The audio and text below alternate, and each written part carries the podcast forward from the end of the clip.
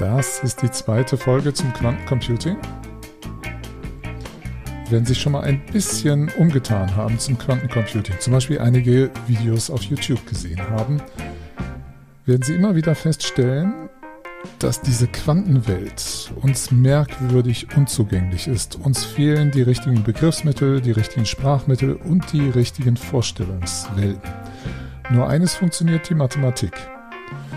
Und weil wir immer wieder solchen mysteriösen physikalischen Realitäten begegnen, die wir nicht so gut erfassen können, meinte ein bekannter Physiker, David Mermine, shut up and calculate. Er meinte also, halte die Klappe und rechne einfach. Denn mit Hilfe der Mathematik kann man Quantensysteme sauber und gut verstehen. Nun sind wir weder Physikerinnen noch Physiker oder Mathematikerinnen und Mathematiker, sondern wollen mit unseren Mitteln das Ganze bearbeiten.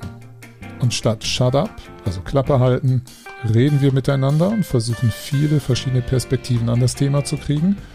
Und statt Calculate also statt Mathe zu machen, nehmen wir das wörtlich. Wir nehmen unseren Rechner. Und was wir dafür alles brauchen, das erfahren Sie in dieser Episode.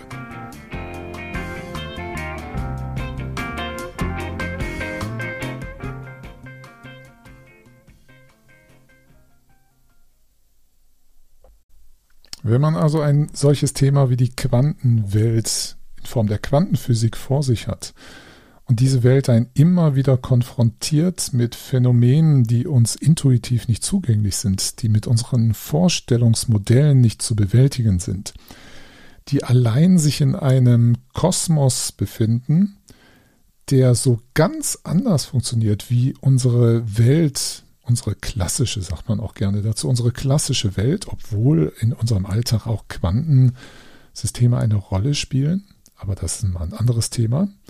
Wir nehmen das nur nicht so richtig wahr, weil diese Effekte entweder zu klein für uns sind oder sind, sie sind sogar so groß, wie das zum Beispiel bei der Sonne ist, oder dass wir nicht durch atomare Gitter fallen.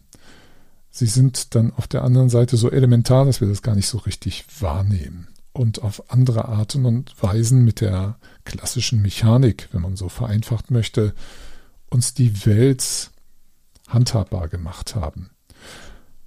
Also wenn Sie ein Thema haben, was so merkwürdig schwer zugänglich ist, eine eigene Komplexität hat, was Sie auch an den mathematischen Modellen sehen. Sie arbeiten da zwar mit linearer Algebra und komplexen Zahlen zusammen, was im Grunde gar nicht so kompliziert ist, aber unsere Vorstellung wird da immer wieder herausgefordert und dann die physikalische Interpretation.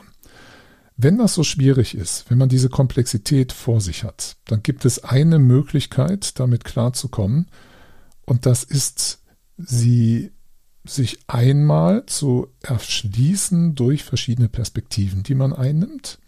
Also, dass man versucht, verschiedene Sinne zum Beispiel zu bedienen, verschiedene Darstellungsmodi, verschiedene Rechenmodelle, um ein Gefühl für diese Quantenwelt zu bekommen und zum anderen, dass wir reingehen, solche Quantensysteme aufbauen, mit ihnen experimentieren, mit ihnen arbeiten. Das heißt selbstverständlich für uns als Informatikerinnen und Informatiker weniger, dass wir einen echten Quantencomputer nutzen können, was zwar heutzutage geht über die Cloud, aber eigentlich brauchen wir Simulationen, mit denen wir arbeiten können, um uns diese Welt zu erschließen. Weil kleine Quantensysteme lassen sich wunderbar auf einem handelsüblichen Computer nachsimulieren.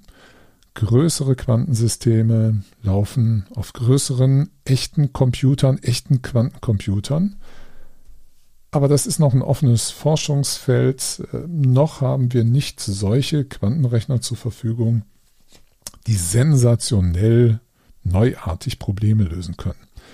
Weil es ist eben aufgrund dieser Besonderheit der Quanten, dass sie rechnen müssen, ohne mit Außeneinflüssen der Beobachtung zu interagieren, sind diese Systeme unglaublich empfindlich. Mit Hilfe eines Simulators kann man also in einer idealen Welt sich bewegen. Also dieser Komplexität begegnen wir jetzt durch verschiedene Arten und Weisen. Dass wir die Quantenoperatoren, Also das ist eine sehr abstrakte Sicht, das, was man sonst in einem physikalischen Experiment aufbauen würde und müsste, beschreiben wir durch sogenannte Operatoren. Wir vereinfachen uns also die Welt, wie wir das als Informatikerinnen und Informatiker so machen. Wir wollen ja auch nicht wissen, wie Elektronen irgendwie durch eine Hardware laufen, um dann Schaltglieder zu realisieren. Hier ist es ähnlich. Wir wollen gar nicht wissen, jedenfalls nicht vordringlich wissen, wie das physikalisch so alles da vor sich geht und was man dafür so alles leisten muss, sondern wir haben so eine Sicht, dass wir Quantengatter sehen. Also statt, das sind die Schaltglieder auf der Quantenwelt. Und damit dann einfache Algorithmen untersuchen. Und das kann man sich auf mehrere Arten und Weisen zugänglich machen, mit Hilfe von Programmiermitteln. Einmal mathematisch, indem man mit diesen Vektoren, den Matrizen und den reellen oder komplexen Zahlen rechnet. Das kann man numerisch machen, also indem man Zahlenwerte, konkrete Zahlenwerte verwendet und das durchrechnet. Man kann es aber auch symbolisch machen. Für beide Mittel gibt es Pakete in Python, die einem dabei helfen können. Das heißt, man muss das gar nicht mit Stift und Papier alles selber berechnen, die harte Schule, wenn man so möchte, der Mathematik und der Physik, die können wir uns ersparen. Wir programmieren uns das Ganze. Da gibt es zum Beispiel das Paket NumPy für numerisches Rechnen und SymPy für symbolisches Rechnen. Dann können wir fertige Quantensimulatoren nutzen. Da gibt es zum Beispiel den von IBM, Qiskit, aber es gibt auch andere. Alle großen Firmen sind an diesem Thema dran. Das heißt, es gibt auch Pakete von, von äh, Microsoft, von Google zum Beispiel und Amazon. Mit denen kann man arbeiten. Diese Pakete kann man herunterladen, mithilfe von Python dann konfigurieren und dann sich anschauen, wie eine solche Schaltung reagiert. Und mithilfe eines solchen Quantensimulators kann man auch einen gewissen Einblick in die Arbeitsweise der Quantenwelt gucken, die der mathematischen Theorie dazu zugrunde liegt ohne dass das natürlich in Wirklichkeit so ginge. Sobald wir ein solches System beobachten, würden die Quanten einen Zustand, einen binären Zustand einnehmen. Dann haben wir noch eine weitere Möglichkeit, wenn wir programmieren, nämlich mit medialen Vermittlungsformen zu arbeiten. Wir können versuchen zu visualisieren, wie so ein Quantengatter rechnet. Vorher, nachher. Lässt sich das in irgendeiner Art und Weise veranschaulichen? Oder wir können darüber nachdenken, können wir das sogar akustisch uns hörbar machen, wie Quanten rechnen und was eine Operation akustisch macht. Ist auch sehr spannend. Und wenn wir diese drei Komponenten, Mathematik, Simulation und mediale Anschauungsformen, miteinander verbinden und auf ihre Stimmigkeit und Schlüssigkeit hin untersuchen, verschiedene Perspektiven darüber bekommen und uns die Phänomene des einen mithilfe des anderen erklären können, dann entsteht allmählich ein Verständnis durch eine gewisse Stimmigkeit und Kohärenz. Das ist also eine Möglichkeit, wie wir uns hier diesem Thema nähern können. Und dafür, um dieses Verständnis zu entwickeln, nutzen wir Python, die Programmiersprache Python und machen damit Quantencomputing auf diese verschiedenen Arten und Weisen, die ich eben beschrieben habe, also mathematisch, Simulation und mediale Aufbereitung, Veranschaulichung. Und wir können uns in diesem Zusammenhang auch selber nicht nur einen Quantensimulator von irgendwo hernehmen. Interessant ist auch, sich selber einen zu bauen. Das schon mal als Vorausblick auf eine der nächsten Episoden. Das habe ich gemacht, in Python ganz einfachen Quantensimulator zu bauen. Das ist völlig faszinierend, wie simpel das im Grunde ist. Und man kann sich damit sehr gut auch einarbeiten, was machen diese etwas performanteren und professionellen, professionelleren Simulatoren, was macht die eigentlich aus und wie tickern die dann? Hat man einen guten Zugang zu. Es gibt verschiedene Bibliotheken für Python. Das ist eine besondere Stärke von Python. Python ist eine sehr einfache Programmiersprache, die Ihnen gar nicht so sehr im Weg stehen möchte. Sie brauchen dafür also nicht unbedingt zu verstehen, wie funktioniert Objektorientierung, wie funktioniert Vererbung, sondern es ist eine Sprache, die wird gerne, die wird manchmal auch so bezeichnet, zum Verleimen. Sie haben also eine Bibliothek. Sie müssen nur verstehen, wie man diese Bibliothek verwendet, können sich also ein Quantensystem mit Hilfe zum Beispiel von Qiskit, das ist das Software Development Kit zum Quantencomputing von IBM, wie man sich damit ein Quantensystem zusammenstellt und dann die Berechnung anstößt und dann vielleicht die Visualisierung zur Interpretation der Ergebnisse sich darstellen lässt, aufbereiten lässt. Das ist eine schöne Leimsprache, mit der Sie solche Sachen zusammenkleben können, ohne dass Sie dafür Python im Detail verstehen müssen. Sie gucken sich, wenn Sie wollen, einfach nur ab, wie man das Ganze macht und können sich darüber dann etwas selber aufsetzen. Das ist das eine. Wir haben also solche verschiedenen Bibliotheken, die mit Python mitgeliefert werden, beziehungsweise die man sich dann dazu installiert. Darunter gehören, ich hatte es eben schon erwähnt, NumPy zum numerischen Rechnen und SymPy zum symbolischen Rechnen und zum Beispiel Matplotlib, das ist eine Bibliothek zur Visualisierung von Daten. Das finden Sie übrigens auch im Begleittext zu dieser Episode, ist ein Foliensatz verlinkt und auf den Folien finden Sie dann Links zu den verschiedenen Bibliotheken, wenn Sie da nachsuchen. Das ist also eines, Python zu verwenden mit Bibliotheken. Ein anderes ist noch, dass wir einen echten experimentellen Zugang uns eröffnen können und dazu gibt es schon seit einiger, sehr prominent besetzt in, in der Programmiersprache Python, sogenannte Notebooks zum Programmieren. In diesen Notebooks, das ist also wie so eine Art Laborbuch, da können Sie einerseits Dokumentation hinterlassen, also Text, und das dann verschneiden mit Code-Schnipseln, die dann etwas ausführen und demonstrieren oder zeigen.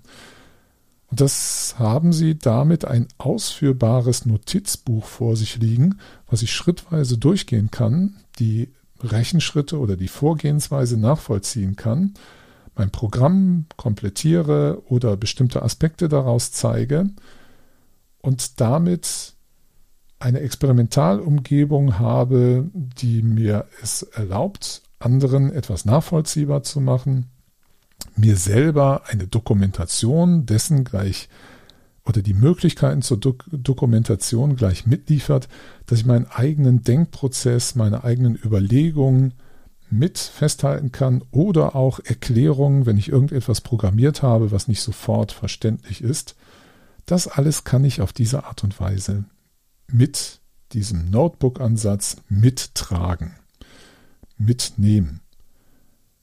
Damit sind für mich Notebooks so etwas wie programmierbare Experimentalsysteme geworden. Wir nähern uns also auf eine gewisse Art und Weise mit dieser Technik der Notebooks dem an, was auch einem Setting ist, einem forschenden Zugang zu einer solchen Thematik entspricht. Und genau das habe ich eigentlich eben umschrieben damit, als ich sagte, wir wollen verschiedene Perspektiven daran nehmen an das Quantencomputing, mathematisch, in numerischer oder symbolischer Art und Weise über Simulation und mediale Aufbereitungsformen.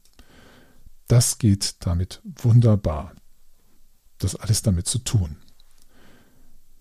Wenn wir uns diese Perspektiven erschlossen haben, dann müssen wir das Ganze noch installieren. Übrigens, diese Notebooks, von denen ich gesprochen habe, die nennen sich Jupyter, das J-U-P-Y-T-E-R, Jupyter. Notebooks, beziehungsweise es gibt auch das Jupyter Lab, das diesen Gedanken also auch wieder aufgreift. Wo findet man die ganzen Sachen? Python.org ist die Anlaufstelle für Python. Sie können das aber vielleicht auch sinnvollerweise mit Hilfe eines Paketprogramms, mit dem Sie sowieso Ihre Sachen installieren. Zum Beispiel gibt es auf Windows Scoop, um sich Software zu installieren. Auf Linux und äh, macOS gibt es Homebrew oder andere Paketmanager. Dann können sich die entsprechende Python-Version runterladen, aktualisieren. Und dann gibt es innerhalb von Python selbst eine Paketumgebung, die heißt pip, PIP. Und damit können Sie dann auch solche Pakete wie Qiskit, das Jupyter Lab, also diese Notebook-Umgebung herunterladen und nutzen. Sie können diese Pakete NumPy, SymPy und Matplotlib alle damit installieren und haben die damit Verfügung, zur Verfügung. Das ist die Möglichkeit, dass Sie das individuell lokal auf Ihrem Rechner installieren. Sie können eine andere Alternative auch alles aus einer Hand bekommen. Das nennt sich Anaconda. Das ist eine fette Datei, die Sie sich da runterladen können, die eine komplette Entwicklungsumgebung rund um Python auf Ihrem Rechner installiert. Dann haben Sie also diese Jupyter Labs. Sie haben auch noch haufenweise andere Bibliotheken da zur Verfügung. Sehr reizvoll und interessant ist es da, dass Sie verschiedene Umgebungen definieren können, wo Sie sagen, ich habe eine bestimmte Version von Python, die ich dafür nutzen möchte und bestimmte Versionen von Paketen, sodass Sie für bestimmte Settings eine stabile Umgebung haben, dann experimentieren können, sind neue Updates zu diesen Paketen, zu diesen Bibliotheken, sind die nach wie vor kompatibel. Dann können Sie da hin und her springen. Oder Sie gehen direkt in die Cloud und arbeiten dort. Zum Beispiel IBM hat die Qiskit herausgegeben haben, gilt aber auch für die anderen großen Big Player auf diesem Gebiet. Die haben so ein sogenanntes Quantum Lab aufgesetzt. Das sind auch wieder diese Notebooks, die mit Python laufen fertig vorinstalliert ist da deren eigene Umgebung, dieses Qiskit. Und da können Sie dann auch drin arbeiten. Arbeiten also über den Browser entfernt auf einem Computer bei IBM. Mit Qiskit ist es dann auch so, dass Sie Zugriff bekommen, das müssen Sie in Ihrem Programm so angeben, Zugriff bekommen auf einen echten Quantencomputer, dass Sie also Ihre Programme, ihre Quantenprogramme auch mal ausnahmsweise auf einem echten Quantencomputer laufen lassen können. Von Google gibt es auch eine ähnliche Umgebung, ein kollaboratives Notebook, also ein Notebook zum Zusammenarbeiten. Darum heißt es auch Colab Research, google.com, also Colab mit einem L, C-O-L-A-B, .research.google.com. Da finden Sie auch solche Notebooks. Die können Sie dann mit äh, dem Quantenpaket von Google nutzen oder auch für ganz andere Sachen. Das ist äh, zum Beispiel vorgesehen für maschinelles Lernen, maschinelle Datenanalyse. Da haben Sie dann sogar Zugriff auf äh, besondere Grafikkarten, wenn Sie wollen, um da ganz schnell Sachen durchrechnen zu lassen. Das sind also die verschiedenen Möglichkeiten, wie sie eine Experimentalumgebung aufsetzen, um das Quantencomputing sich zugänglich zu machen. Also lokal oder Anaconda oder zum Beispiel in der IBM Cloud oder in der Google Cloud. Wenn Sie noch gar keine Erfahrung haben mit diesen ganzen Werkzeugen und der Programmiersprache Python, es gibt, und auch in das Quantencomputing selbstverständlich, mit Qiskit, wenn Sie sich für diese Bibliothek entscheiden, Schauen Sie sich mal die Links in dem Begleitmaterial an, die ich Ihnen dazu beigefügt habe. Da ist einmal ein Link für einen Einstieg in den Umgang mit diesen sogenannten Notebooks, wo Sie also Dokumentation und Code miteinander mischen. Dann habe ich einen Link für Sie, der Ihnen einen einfachen Einstieg in Python gibt, den Sie sich mal so erarbeiten können, damit Sie ein bisschen verstehen, wie das Ganze da funktioniert in Python. Und wenn Sie mögen, von IBM gibt es ein ganzes Lehrbuch auf Englisch Textbook zum Quantencomputing, was dann zu finden ist unter kiskit.org und dann Textbook, also slash Textbook. Nächstes Mal werde ich Ihnen voraussichtlich in der dritten Episode dann den selbstgebauten Quantensimulator vorstellen. Bis dahin, machen Sie es gut, viel Spaß und bis bald.